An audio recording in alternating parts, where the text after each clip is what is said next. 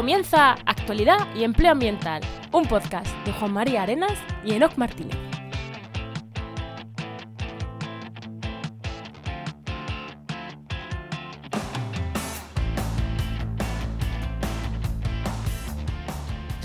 Buenas, soy Juan María Arenas Y aquí Enoc Martínez, y este podcast cuenta con el patrocinio de Oikos MSP.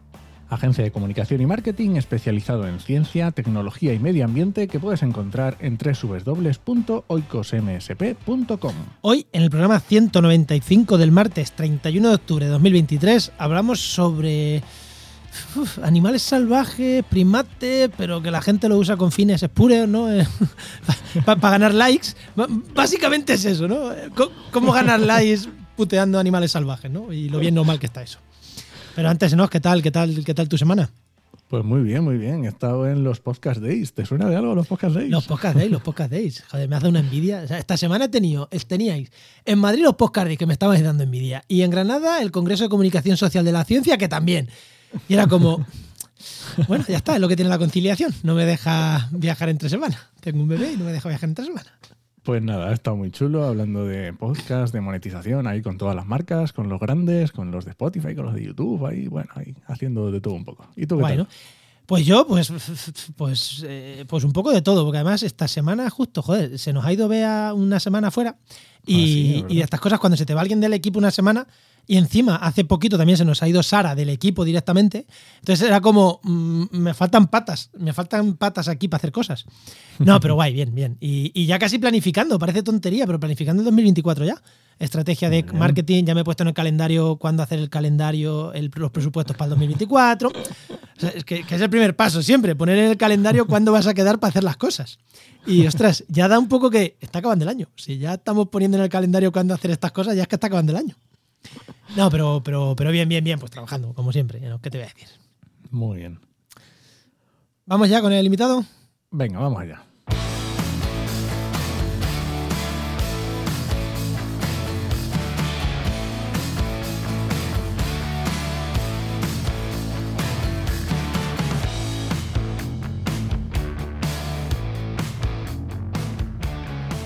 Pues hoy tenemos con nosotros a Eugenio Fernández Suárez, más conocido en redes como Capitecus, en Instagram como Capitecus, que es veterinario especializado en biología y bienestar de primates y supervisor de primates y pequeños mamíferos del Oasis Wildlife de Fuerteventura.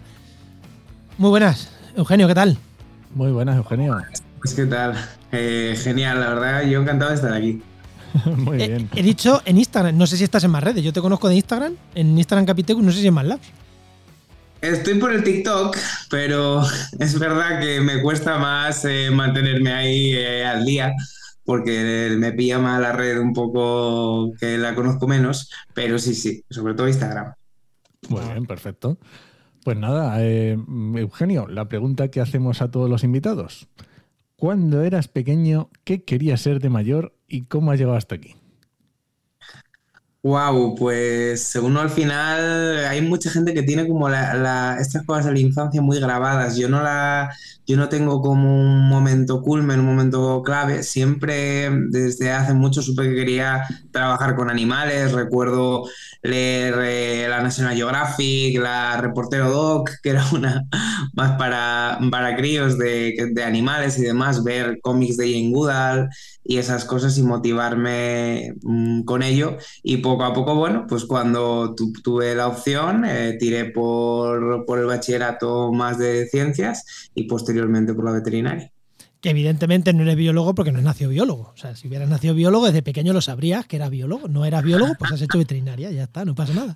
Nos pasa con todos los biólogos. Todos los biólogos es que es una cosa. Y los que no son biólogos, aunque se dediquen a cosas parecidas, eh, no lo tienen tan claro. Es como, bueno, es así, es así. Bueno, y cuando terminaste veterinaria, hiciste tu especialización, ¿cómo fue entrar a donde estás ahora? ¿Lo, sabías desde el principio? ¿Lo buscaste? ¿Diste muchas vueltas? Pues la, historia es curiosa y bueno, tiene, para mí tiene alguna que otra lección sobre esto de encontrar empleo con, con fauna salvaje. Yo al final, eh, yo estudié veterinaria, pero nunca lo tuve tampoco al 100% claro, dudé mucho entre veterinaria y biología. Siempre tuve claro que, que quería trabajar con animales salvajes. Y lo cierto es que cuando entré en la carrera eh, empecé a ver que había asociaciones y me metí en una, en concreto en veterinaria tenemos ABAFES, eh, que es la Asociación de Veterinarios de Fauna y de Exóticos, pero en, en muchas facultades de biología y asociaciones homónimas. Y la verdad es que el hecho de ir participando en la asociación y demás, me empezó a permitir lo primero enfocarme un poco a qué quería y empecé a ver que me interesaba mucho el, bienestar de fauna cautiva y el trabajo con primates, eh, tanto en cautividad como silvestres. Y lo cierto es que gracias al asociacionismo, yo siempre le digo a la gente cuando me preguntan, ¿y qué curso tal? digo yo, mira, ahora hay demasiados cursos, está muy bien la formación y hay que hacerla, desde luego, eh, pero también hay que ver formas participativas en las cuales yo creo que practiquemos esas habilidades transversales y para mí el asociacionismo es muy clave en ello. Entonces fue meterme en asociación porque de hecho mi primera jefa eh, fue, era, mm, eh, digamos, la presidenta de otra sede de mi asociación. Entonces, al final, por conocerse y demás, de hecho, mi, uno de mis primeros compañeros de trabajo y de piso eh, fue un ponente que yo llamé para un curso. Entonces, al final, a través del asociacionismo y de empecé a tejer red, empecé a conocer gente del mundillo y eso me permitió, la verdad, entrar muy fácilmente sin yo siquiera buscarlo. Yo estaba de voluntario en un centro de rescate de primates y me llamaron sin haber mandado yo el currículum siquiera. Pues ¿Cuántas eh, veces, eso hemos hablado? Eh? ¿Cuántas veces hemos hablado de los contactos, la importancia que tienen? Sí, eso lo hemos hablado ¿no? yo mil veces, eso, la, importancia. Y me, parece genial que lo cuentes aquí, es como, sí, fórmate, pero mm, vete a una asociación que te vas a hacer más contactos, vas a... Que sí, que, a ver, que si estás todo el día de asociación de asociación y no te formas, pues igual tampoco sirve. Pero llega un punto en el que que es que hay que hacer contactos. O sea, que joder, me, encanta que nos pongas, que no, que nos lo hayas comentado así el ejemplo. ¿Vamos al tema? Venga, vamos al tema. Vamos allá.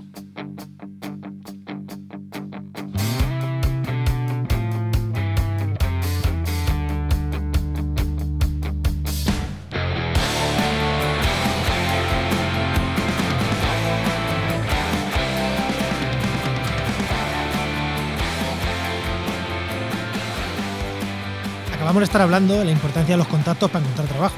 Esta no te la veía venir, ¿eh? ¿no? Que voy a tirar por aquí. Pero eh, Eugenio une dos cosas, dos cosas imprescindibles para encontrar trabajo: los contactos y la marca personal. Y desde un tiempo a esta parte, desde que conocí yo a Eugenio en redes sociales, cuando veo un animal salvaje, pienso en él. ¿Hay algo más importante para encontrar trabajo que no solo para encontrar trabajo, sino para desarrollarte profesionalmente, que cuando alguien ve algo se acuerde de ti y solo de ti? A mí me parece algo brutal. Y, Eugenio, tú lo consigues. Yo veo un animal salvaje y veo algo y me vienes a la cabeza eh, rápido. ¿Por qué digo esto? Porque eres en redes sociales, que es por lo que estás aquí, te has especializado muchísimo en comentar las burradas que se le hacen a los animales salvajes y muchas veces eh, de manera peluchista. En plan, este mono no se ríe, amigo, mm, te está sacando los dientes que te va a morder. O sea, es, claro, ¿Cómo te da por meterte en este mundo de mm, divulgar criticando lo que otros hacen? Porque, joder, o sea, tela. ¿Cómo te da por entrar ahí y, cómo consigues toda esa fuente inagotable de, Imagino que ya te la mandará la gente. Pero eso, ¿cómo, te dio por entrar aquí a divulgar en, en, estos temas de animales salvajes y peluchismo? Que yo lo llamaba así, peluchismo.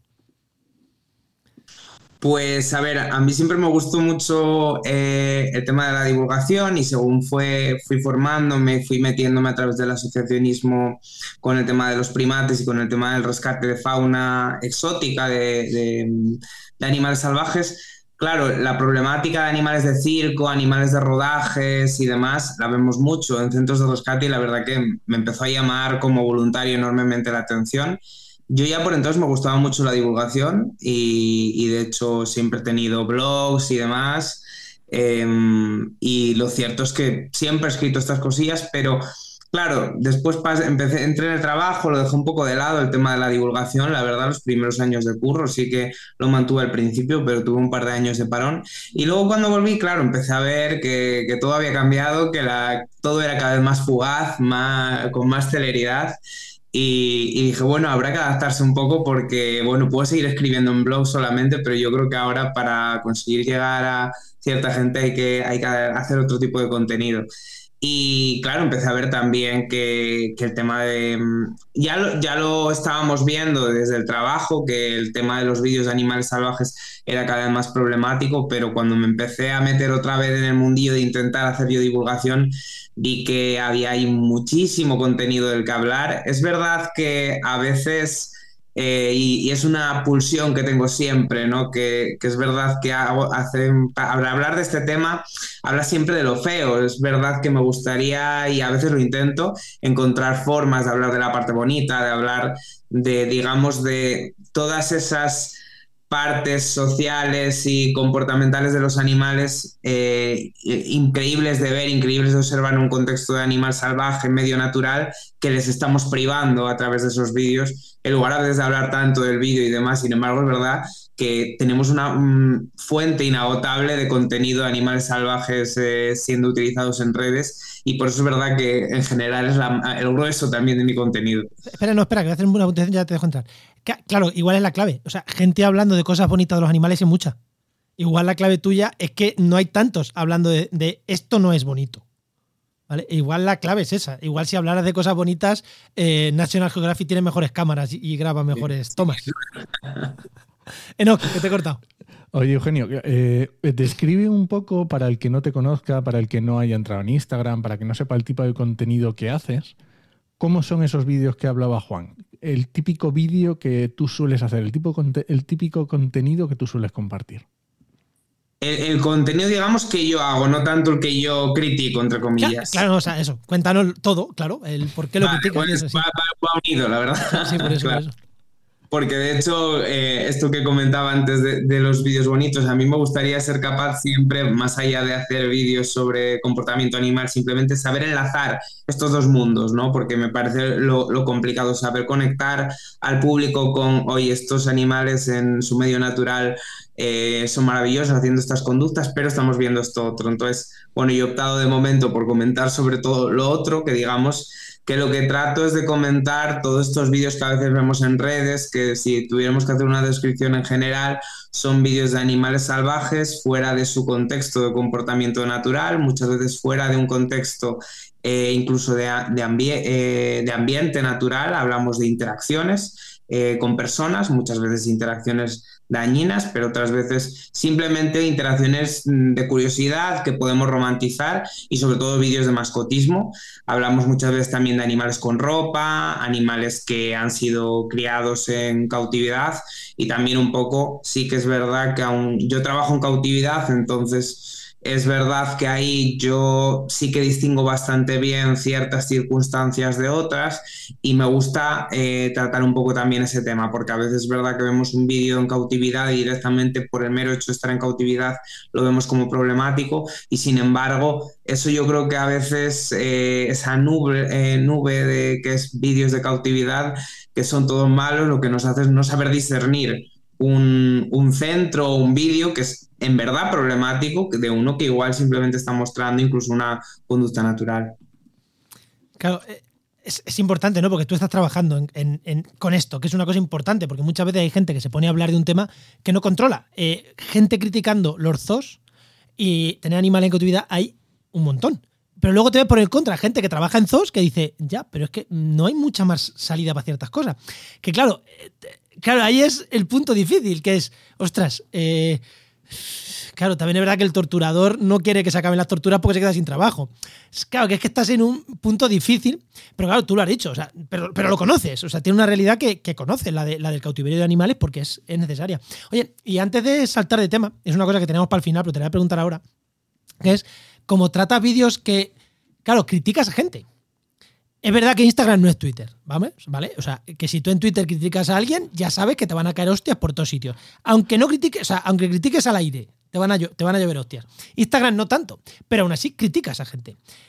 Eh, ¿Recibes tú críticas mm, tanto en público como en privado, en general de los vídeos que haces o de la gente a la que criticas?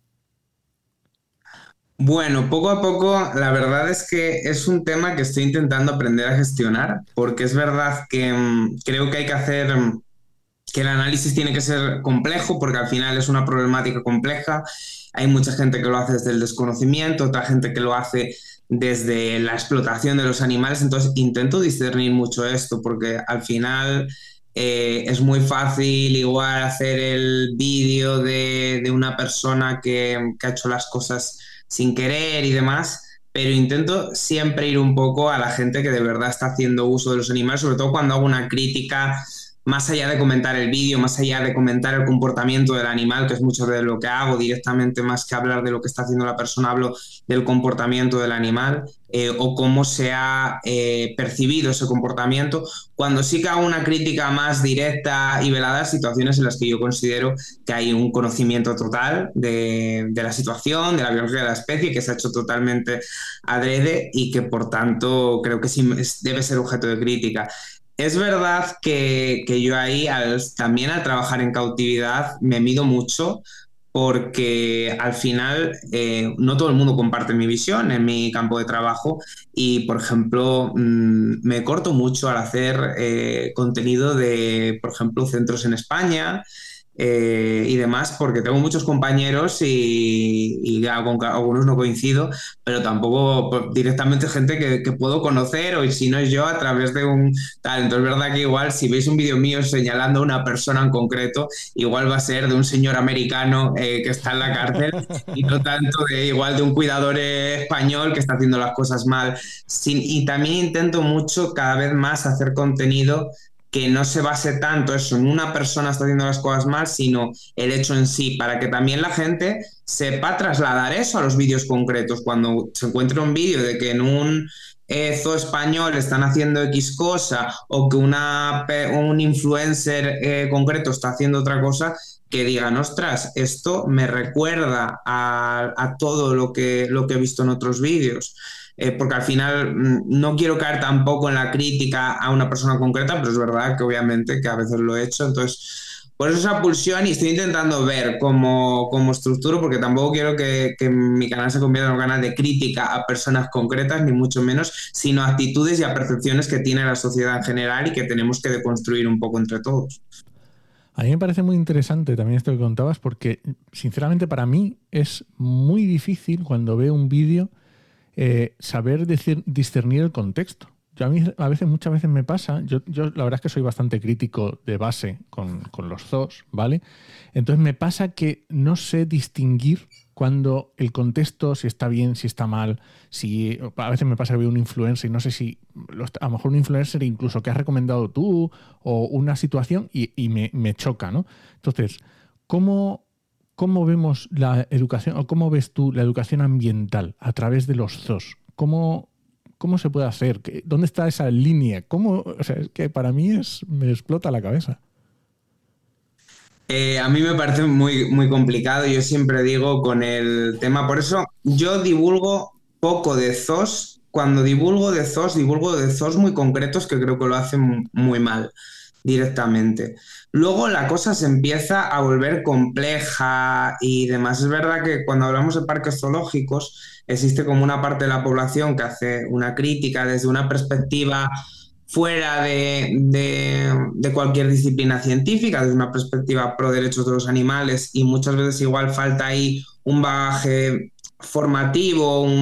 Yo tengo miedo a veces cuando hablamos de poner voz a los animales creo que para poner voz a los animales hay que recurrir siempre a la ciencia, porque decir que ponemos voz a los animales, pero hablar desde el corazón es peligroso, porque al final podemos directamente poner nuestros sentimientos y no las necesidades de los animales. También creo que debido a esa parte tan crítica de la sociedad eh, hacia los parques zoológicos, existe desde muchos sectores de los zoos, tanto trabajadores como empresas, una defensa acérrima con muy poca autocrítica. Y digo todo esto porque cuando se habla de educación ambiental en zoos, mucha gente desde una desde una mm, posición que podría muchas veces se trata como científica, en plan los zoológicos somos instituciones científicas y hacemos educación ambiental, conservación e investigación, em, eso está muy bien sobre el papel, ¿no? El famoso término zoomoderno, que se recurre mucho a él, eh, ahora, por ejemplo, sacó la IUCN una declaración sobre la utilidad de los parques zoológicos en conservación, pero falta también una parte de autocrítica, decir, oye, un, es una empresa, es una empresa que puede tener, es como, no sé, hablar de que un supermercado puede respetar o no la soberanía alimentaria. Dependerá mucho de la empresa, de cómo se gestione eso, si es una cooperativa, si es una macroempresa. Eh, creo que, vamos, entonces en zoológicos ocurre mucho esto. Y en, en concreto en la educación ambiental existe mucho el mantra para mí en parques zoológicos de que eh, hay que conocer para conservar y por tanto prácticamente un zoológico es como un lugar que tú entras y te educa directamente. Y en parques zoológicos el problema es que la visita es libre y por tanto depende mucho del contexto en el cual se exhibe a los animales, toda la eh, accesorios de educación y actualmente en educación ambiental, eh, al menos en zoológicos, yo creo que vamos con retraso. Hay cosas muy interesantes, hay mucha investigación en parques zoológicos, que son los que, de hecho, muchas de las cosas que yo trato es investigación en zoos. Muchos de estos temas de la percepción de animales se han hecho en parques zoológicos, pero luego es verdad que hay muchas carencias aún. Entonces yo Creo que se puede hacer educación ambiental en parques zoológicos, sí. Creo que hay que dar mucha más caña. Creo que, muchas veces representamos a los animales ajenos a sus ecosistemas, eh, cuando en verdad eh, actualmente hay opciones para representar a los animales en conjunto a sus ecosistemas, más allá de temas de bienestar, temas de conservación, pero en sí la parte de educación ambiental creo que hay vías, como puede ser eso, la representación de de zoológicos inmersivos con especies eh, eh, emblemáticas que sí que estén dentro de un ecosistema, eh, ir más allá de la cartelería, hacer educación activa, ¿no? hacer visitas guiadas, que eso vemos, por ejemplo, que en santuarios, que es mucho más típico, es mucho más funcional. aunque obviamente a nivel económico es inviable en el modelo de un parque zoológico, pero a lo que voy, que me, que me estoy yendo un poco del tema, es que Creo que se puede hacer educación ambiental en ZOS, pero creo que actualmente, por ejemplo, en España, la obligatoriedad de la legislación española, lo que pide a un parque zoológico para hacer educación es muy poquito. Es hacer visitas con escolares, tener carteles en los cuales pone lo que pesa un mono, lo que mide un mono y lo que come un mono y yo creo que la educación ambiental es mucho más. Entonces, hay proyectos interesantes a nivel europeo eh, de educación ambiental en zoológicos, sí, pero luego no es, eh, no es la media, no es la, mayoría y eso es un problema. Sí, sí, que, hacerse la foto no es educación ambiental. Y hay gente que al zoo va a hacerse fotos. Igual que van a otro sitio a hacerse fotos y es un problema. Es, es un problema. Enoch, eh, que quería tirar por otro sitio. Ya has nombrado los santuarios.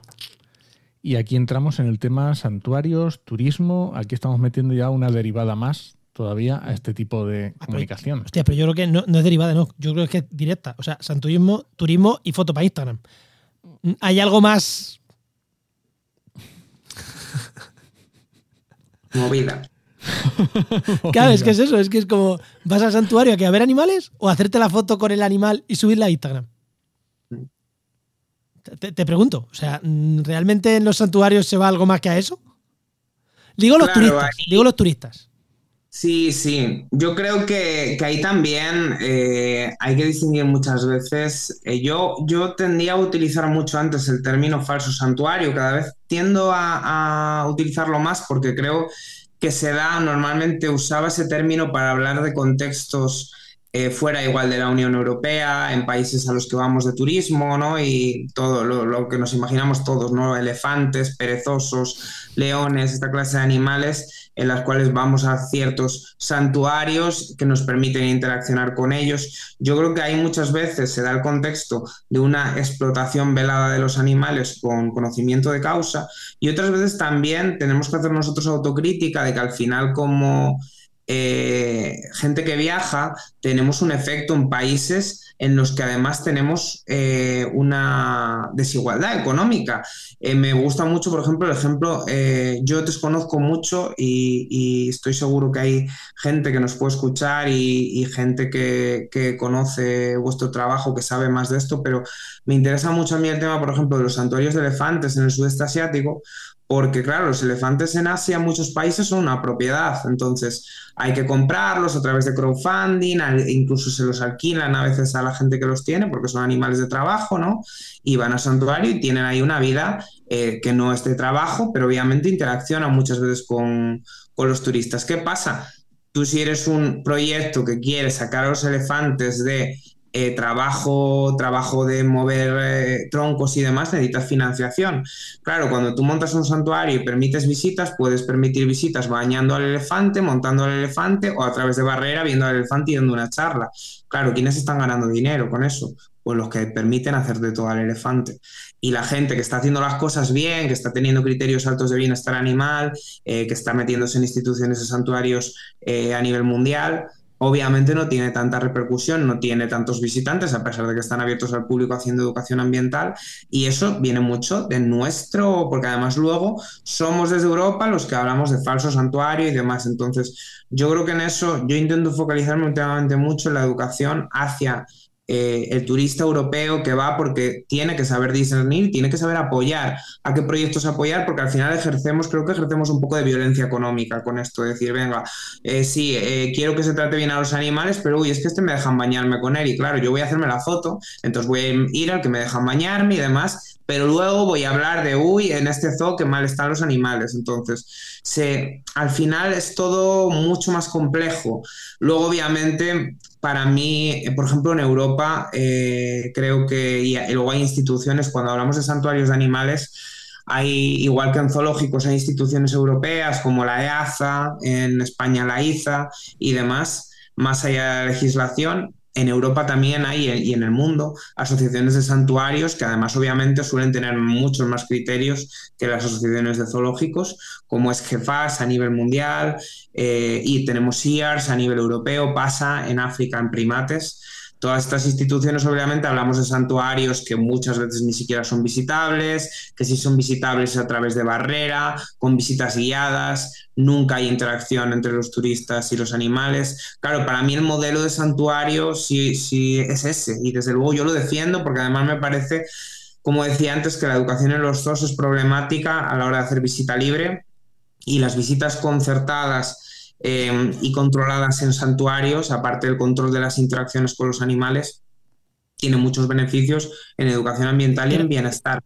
Tírale no, que voy a tirar después. Sí, Eugenia, pero claro, eh, quiero decir, al final nos está diciendo la forma de distinguirlos nosotros, vamos a decir nosotros, ¿vale? Nosotros que tenemos una cierta idea, una cierta concienciación, la forma de distinguir desde aquí un santuario que está en, en el sudeste asiático es a través de buscarlos en asociaciones o hay otra forma, ¿vale? Y luego... sentido común igual, ¿sabes?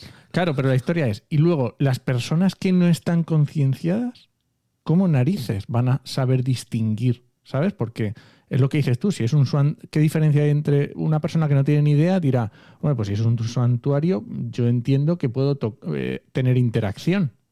¿Sabes lo que quiero decir? Porque a lo mejor para alguien que no tiene ni idea dice, para ir a verlos, igual que aquí en un zoo, eso es, eso es un zoo, eso no es un santuario. ¿Cómo, ¿Cómo gestionamos eso? Me parece muy difícil. Creo que, lo primero es una cosa eh, que tiene que ser regulada y que los santuarios muchas veces es que ni siquiera están definidos eh, en la legislación de los países. Entonces, claro, por ejemplo, creo que ahora la ley de bienestar animal se mencionaba un poco los santuarios por encima, ¿no? En la nueva, pero en general hasta ahora, pues un santuario, si es visitable, es un parque zoológico. Y un zoológico que es visitable es un parque zoológico. A nivel legal son lo mismo. Eh, todo depende de la buena fe de, de quien lo lleve, porque al final tenemos encima en España, tenemos mucha problemática con la nomenclatura, porque, por ejemplo, eh, CITES eh, al final necesita de centros para acoger animales y en vez de llamarlos centros de acogida, siempre se han llamado centros de rescate CITES. Muchos que encima suelen ser de los peores en España, utilizan que son centros de rescate CITES porque se necesitan lugares para dejar animales decomisados para llamarse centro de rescate. Entonces al final la nomenclatura vemos que incluso en España es problemática, eh, es muy problemática porque al final hay sitios que se hacen llamar reserva, que se hacen llamar centro de rescate y acabamos con un lío, la, eh, la, gente tiene que acabar con un lío porque dice, no, es que esto es un centro de rescate y me dejan, en España tenemos centros que se hacen llamar centro de rescate y que claro, tú puedes acunar un tigre, te traen un mono con una correa y, y, son centros que en España tienen centro de rescate en la puerta. Entonces, ¿qué no va a pasar en muchos países que tienen una legislación distinta? Yo creo que respondiendo ya a, a, tu pregunta, para mí, aparte de por esta parte, pasa por la educación ambiental y la divulgación. O sea, yo por eso me meto tanta caña con, esto, porque para mí hay que entrenar un poco el sentido común de la gente, intentar convertir estas temáticas en un poco virales, ¿no? Y que lleguemos a, que la gente entienda que interaccionar con un animal en cautividad eh, no es bueno para su bienestar, no es bueno para la percepción que tenemos, que alimentar animales salvajes eh, no es bueno para ellos porque si no conocen todo eso, es normal que si un centro se llama santuario y no ven rejas porque pueden tener al leoncito en los brazos, lo vean como normal, pero al final... eso, por mí al principio, eso es peluchismo, ¿verdad? Eso es peluchismo, eso no son animales salvajes. Es que al final es... Eh, eso es sentido común, pero que es difícil. Yo te, iba, a mm, tirar una pregunta también en esta línea. Claro, aquí tenemos un problema también, que para muchos, yo los llamaría animalistas extremos, eh, cualquier animal libre está mejor que en cautividad. Claro, que lo digo, ahora nos vamos a otro tema, nos vamos a otro tema que es que igual nos vamos al otro punto en el que no estamos tratando. Estamos tratando animales salvajes que los están puteando de una manera o de otra y decimos, ojo, cuidado, no lo putes. Pero claro, tampoco nos podemos olvidar del animal que ha nacido salvaje, que ha, nacido en cautividad, que solo ha vivido en cautividad, que solo ha vivido. O sea, esto me viene a la mente, es un, es, un, animal, es un animal doméstico, es un perro. Pero hay un vídeo que vi el otro día de un perro en un patio paseándose haciendo zigzag, que es una estereotipia de estos que se mueven, que dices, y la gente en los comentarios era como, ay, ese perro, joder, qué bien vive, si tiene más espacio que yo. Mira, no, o sea, tu perro está acostumbrado a estar en tu casa y si lo sueltas a un patio y llevas sin ver días, tres días a gente, el perro vive estresadísimo. Y en tu casa vive de puta madre porque es su sitio, es su casa. Y la gente defendiendo como que ese animal estaba mejor en ese patio que en la casa. Cuando ese animal lo que estaba era clarísimamente fatal donde estaba. Con animales salvajes también puede pasar. Claro, que estamos hablando de que, uy, todo es malo, santuarios tal, pero no todo en la vida es abrir las jaulas y que los animales se vayan. Claro, ¿cómo gestionamos eso? Porque mm, también es difícil de gestionar ese tipo de animales ahí que dices, ostras, ¿qué pasa aquí? El animal que vivió toda la puñetera vida entre rejas, entre comillas, ostras, tampoco puedes abrir una jaula y que se vaya al monte. ¿Cómo se gestiona eso? ¿Cómo, o, realmente no es un problema, realmente ese?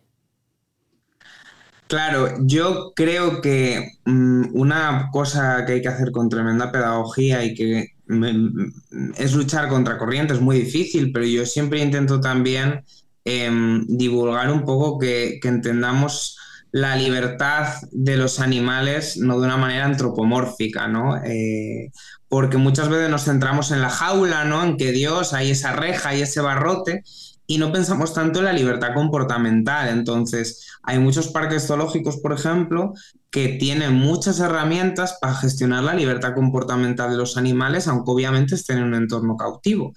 Lo cual yo, vamos, yo soy la primera persona que soy bastante crítica con los parques zoológicos, a pesar de trabajar en ellos y demás, porque al final eh, es un tema muy complejo, eh, pero lo que sí creo que tenemos que pasar de hablar más de, la, libertad comportamental de los animales y de cómo, por ejemplo, las interacciones, el troquelado de animales, esa clase de, prácticas, incluso el alimentar animales salvajes, minan la libertad comportamental de los animales más allá de su, de su función ecológica. ¿no? Yo, eh, es muy importante también hablar de eso, pero igual desde una perspectiva de una persona, por ejemplo, animalista, que es sensible con, los animales a nivel individuo y no tanto de su función ecológica y de su papel en los ecosistemas, creo que también hay que hablar de que los animales deben tener libertad comportamental para expresar sus conductas naturales. Y en cautividad pueden expresar muchas de ellas, muchas veces no, porque los, ambientes cautivos son limitantes y es eso lo que hay que atajar. Eh, ese es el problema, que muchas veces cuando hablamos de cautividad, la cautividad es mala siempre, cuando se pasa a llamar santuario ya es buena y no nos fijamos en que los animales tengan o no libertad comportamental y por otro lado hacemos restricciones de libertad comportamental de los animales en, vida silvestre a través de muchas de estas prácticas. Y me parece que ahí también, aparte de obviamente creo que hay que cambiar también mucho la percepción y creo que en esto los zoológicos han fallado mucho, pero en general yo no me gusta hablar mucho de, educación ambiental porque al final yo no soy educador ambiental, pero yo tengo la sensación siempre, yo una cosa que no dije de cómo empezaste a trabajar, eh, o sea, cómo te dio por ahí de pequeño, mi abuelo me ponía Félix Rodríguez de la Fuente. Eh, eso a mí también me marcó mucho, yo creo que a muchos nos ha marcado, pero yo siempre digo, a veces, en, por ejemplo, los parques zoológicos y también en otras partes de la sociedad veo como mucha gente que quiere seguir educando como Félix Rodríguez de la Fuente en 2023 Digo, a ver, cuando el lobo era una plaga, eh, o sea, una plaga, no, perdón, Dios. Sí, pero bueno, tengo entendido. Una limaña considerada por, la dictadura, eh, pues igual tenía sentido hacer vídeos de besando lobos.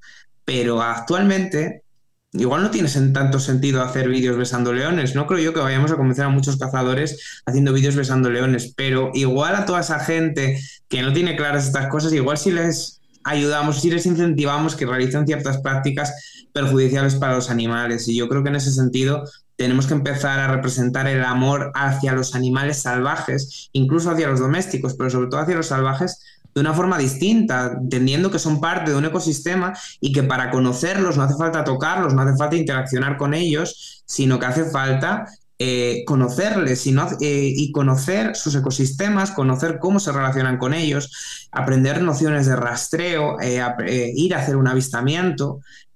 o visitar un, santuario y verlos en la distancia, me parece que tienen que ser nuevas formas de entender el amor hacia los animales para cambiar también esto. Oye, Eugenio, nos has hablado de lobos, nos has hablado de elefantes, de leones. Pero no has mencionado primates. ¿Qué ocurre con los primates? ¿También tenemos esto, todo esto en primates o cómo está la cosa? Eh, claro, en primates es la razón eh, más eh, nuclear por la que a mí me importa esto, porque al final he trabajado con bastantes y he visto lo que genera. Al final hablamos de especies muy sociales que tienen una infancia muy larga y que por tanto todo proceso que interviene en esa infancia tiene consecuencias catastróficas luego para volver a recuperar esa vida social. Entonces es verdad que, me interesa mucho hablar de otras taxones porque creo que vertebra muy bien las diferentes problemáticas que hay con animales salvajes. Por ejemplo, últimamente hablo mucho de grandes felinos porque tenemos que entender, por ejemplo, que, hay sitios donde dejan interaccionar con ellos y es súper peligroso y, ya no solo es un problema de bienestar, es un problema de seguridad pública. Eh, en España, en España. pero, ahí, ahí, yo ahí, si de vez en cuando mataran a alguien, no me preocuparía. Y que salieran las noticias. De verdad, es como, ¿te has metido en una jaula de leones? Muy bien, chaval, te has muerto. Es como, lo, es como los guiris que se tiran desde un quinto piso para hacer balconing. la selección natural, ya está. O sea, ya está, ya está. Claro, pero cuando viene un señor vestido de camuflaje, hablando como Félix Rodríguez de la Fuente, le pagas, te abre el candado y te dice, no, tranquilo y demás, nunca pasa nada, nunca pasa nada, ¿qué responsabilidad le vamos a pedir a este señor que a nivel legal no tiene la obligatoriedad de dejar de impedir a la gente interaccionar con leones? A mí es lo que me preocupa con estas cosas. Pero, pero obviamente, sí, a mí a veces también me entran ganas. Eh, de todas formas, Primates, em, como digo, para mí son la razón por la que más me mueve esto, porque yo he visto muchos animales que, han tenido consecuencias. Yo en nuestro parque trabajamos mucho con una ONG holandesa, con Stitching Up, que rescata primates en toda Europa y otros eh, mamíferos y, hacemos una colaboración porque al final ellos rescatan, rescatan y envían a parques zoológicos y aparte nosotros tenemos muchas incautaciones eh, hechas en Canarias y ves muchísimo los efectos que tienen. De hecho yo me metí en este parque porque también porque estaba de voluntario en este centro y me gustaba ver todo el proceso de llevar unos animales de allí acá. Sí, pero parece, parece que con el tema de primates, sobre todo de primates, cada vez... Eh, la legislación en cuanto a investigar con primates es más dura. Claro, mm. ¿en qué momento estamos? Estamos en un momento en que sí, la legislación es más dura, pero esto cada vez el problema es mayor porque las fotos de Instagram cada vez son más potentes.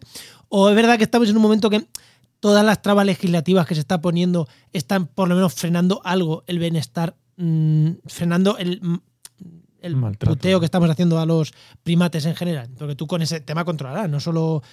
Claro, ¿en qué punto estamos? O sea, eh, ¿sirve para algo esta legislación? Sirve, servir sirve. Partimos que la legislación sirve.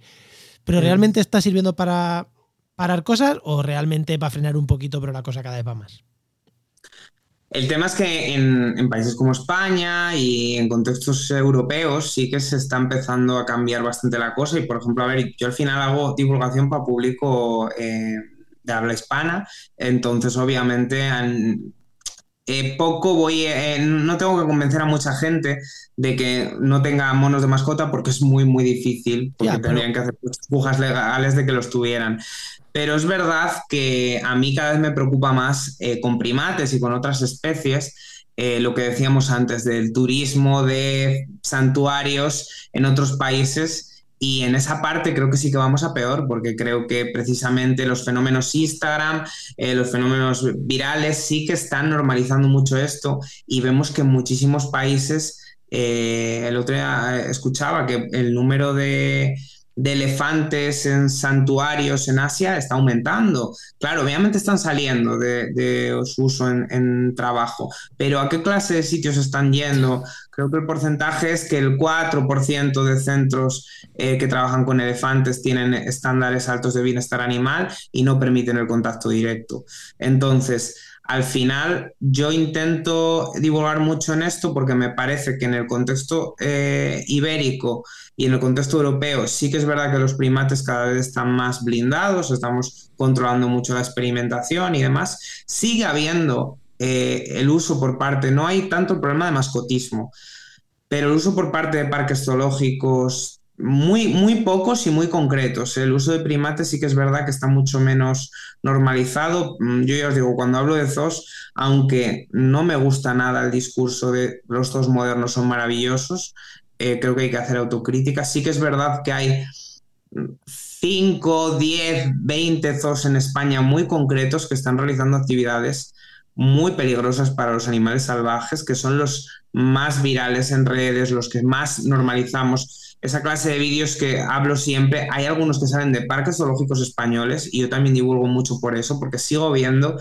parques zoológicos en España que separan primates de sus crías para hacer interacciones, pero dicho, son todos concretos que a nivel legislativo el Estado se lo está permitiendo, pero luego ni siquiera están en asociaciones europeas de zoológicos. Quiero decir que no es un problema siquiera de, del campo de los zoológicos, sí, pero que a nivel institucional las asociaciones no están permitiendo siquiera que muchos de esos eh, centros estén dentro.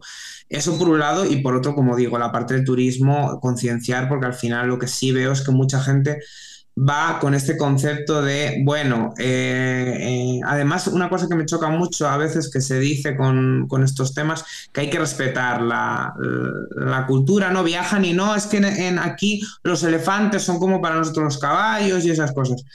Cuidado porque al final, eh, por supuesto, pero una cosa es que lo haga, que un señor utilice un elefante, un señor eh, de cualquier país eh, tipo Vietnam, tipo eh, Tailandia, utilice un elefante para construirse una casa. Y otra cosa es que tú, europeo, con los conocimientos un poco que deberías tener de estos temas, que hay divulgación sobre ello, mm. vayas con una superioridad económica y pagas por posar con el elefante. ¿Cuándo puedes apoyar otras cosas en ese país que repercutan en el bienestar de esos animales? Entonces también está ese tema de que a veces vamos, no, no, el, peligro de los primates en cuanto a interacciones no es tanto en España, sino que a veces parece que vamos a pecar a otros países. No, no, en España esto no, pero ahí es su cultura. Es que, y, ya, ya cortamos, porque yo sé que no que ha dicho de ir cortando, o sea, que cortamos, pero te voy a decir la última. Como ha dicho, divulgo para España, divulgo en castellano. Ostras, o sea, los divulgadores hay un de México para abajo, o sea, incluso de parte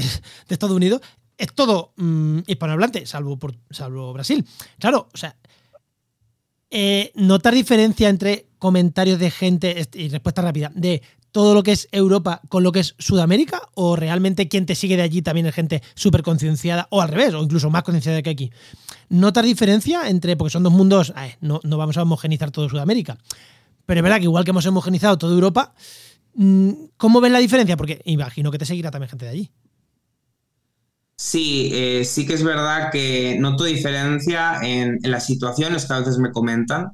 Em, porque es verdad que, ahí tienen además el tema, la gente que está concienciada, al final quien te sigue suele ser gente más sensibilizada con el tema y ahí al final eh, muchos de los animales que hablo yo son fauna autóctona, ¿no? Entonces estamos hablando directamente de explotación de su fauna autóctona pero también obviamente menores regulaciones en cuanto a mascotismo, entonces me llegan situaciones más heavy cuando la gente me dice, hostia, pues esto yo tenía un vecino, pues verdad que la gente de Latinoamérica me cuenta más cosas, aunque es verdad que en España hasta hace 20 años era muy normal, entonces el típico comentario de mi, mi tío tenía un mono, eh, a mí me lo han hecho un montón de veces, entonces noto diferencias de, pero más incluso noto diferencias de que cuando hablo con gente de Latinoamérica hablan, eh, hablamos de su fauna autóctona muchas veces, cuando hablamos desde el contexto español hablamos desde un contexto exótico, de eso, de voy a otros países a pecar. Ya, muy buena Sí, eso. Pues ya está, Enoch. Muy bien, pues me ha encantado. y esto también que te lo iba a decir, no, es que son los, es que allí es como si aquí los caballos, eso lo he dicho yo, lo, lo admito. No, pero bueno, hay que reflexionar un poco, yo creo, sobre ello. Tampoco hay que entre, entre que el elefante esté subiendo un tronco eh, o el elefante esté haciéndose fotos con turistas, al final está trabajando igual. eso yo también lo pienso. Enoch, ¿terminamos? Sí, Eugenio. Eh, terminamos. Momento spam. ¿Qué nos quieres recomendar? ¿Qué quieres que, decirnos? ¿Tu cuenta de Instagram? ¿Qué, qué, momento spam? Venga, todo tuyo. Bueno, tampoco eh, hago mucho spam, la verdad que sí. en Instagram Capitecos intento hacer un poquito de divulgación y bueno, eh, creo que en breve sale, eh, estuve hace poco en la Facultad de Zaragoza, pero en un par de semanas estoy en la Facultad de Veterinaria de, Gran Canaria, también dando una charla sobre esto y que estoy encantado de hablar de estos temas en cualquier sitio, pero, pero nada, yo en realidad ya tengo mi trabajo, así que vender puedo vender poco. bueno, que te vayan ahí a ver a, a ¿cómo era? En Fuerteventura, ¿no? Que te vayan a ver a Fuerteventura. Bienvenido es cualquiera que venga. Joder, da gusto, da, gusto. Además, esto que como la gente no lo ve, pero nosotros tenemos ahí en manga cortina, otro aquí abrigaditos, que dices. Bueno, a mí también, yo agradezco estar abrigado, que después de los meses que hemos pasado de calor, también lo agradezco. ¿eh? ya, se echan menos. Eh, Venga, vamos cerrando. Vamos cerrando. Venga.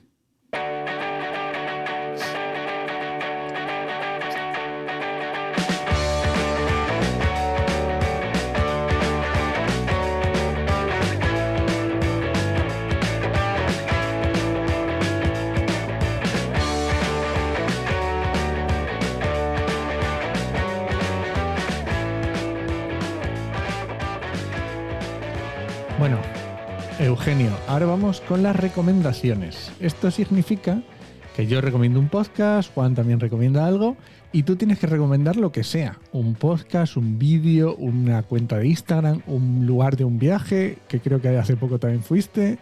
Eh, vete lo ¿vale? Vamos, vamos Juan y yo. Esto ya no es momento spam. Aquí ya es recomendación de otro, libre, a lo que tú...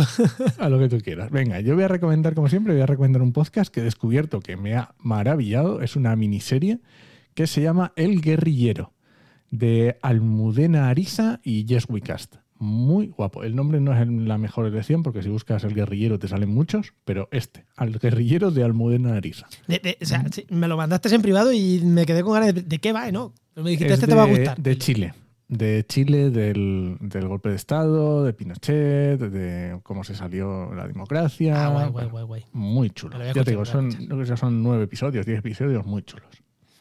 Bueno, Juan, ¿tú qué recomiendas? Ostras, ¿qué recomiendo yo? Mm, ostras, es que fíjate que no he pensado nada. Pero mira, como posiblemente, posiblemente este sábado esté en Madrid en la WordCamp, eh, posiblemente me vaya a la WordCamp a Madrid, no lo sé seguro todavía, posiblemente me vaya.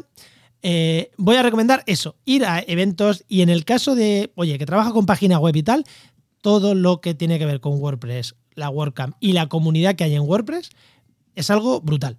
Y lo que decía antes Eugenio de Mm, comunidad, asociaciones y tal, si te dedicas a hacer páginas web y te puedes meter, sobre todo si estás empezando, en el mundo WordPress, en las meetups, en las WordCamps, en la comunidad WordPress, es un sitio buenísimo para entrar. ¿Ves? Mi recomendación no es escuchar podcast ni nada, es, es eso. Si te dedicas a eso, como yo me dedico a los temas de web, pues ahí, ahí lo tenemos.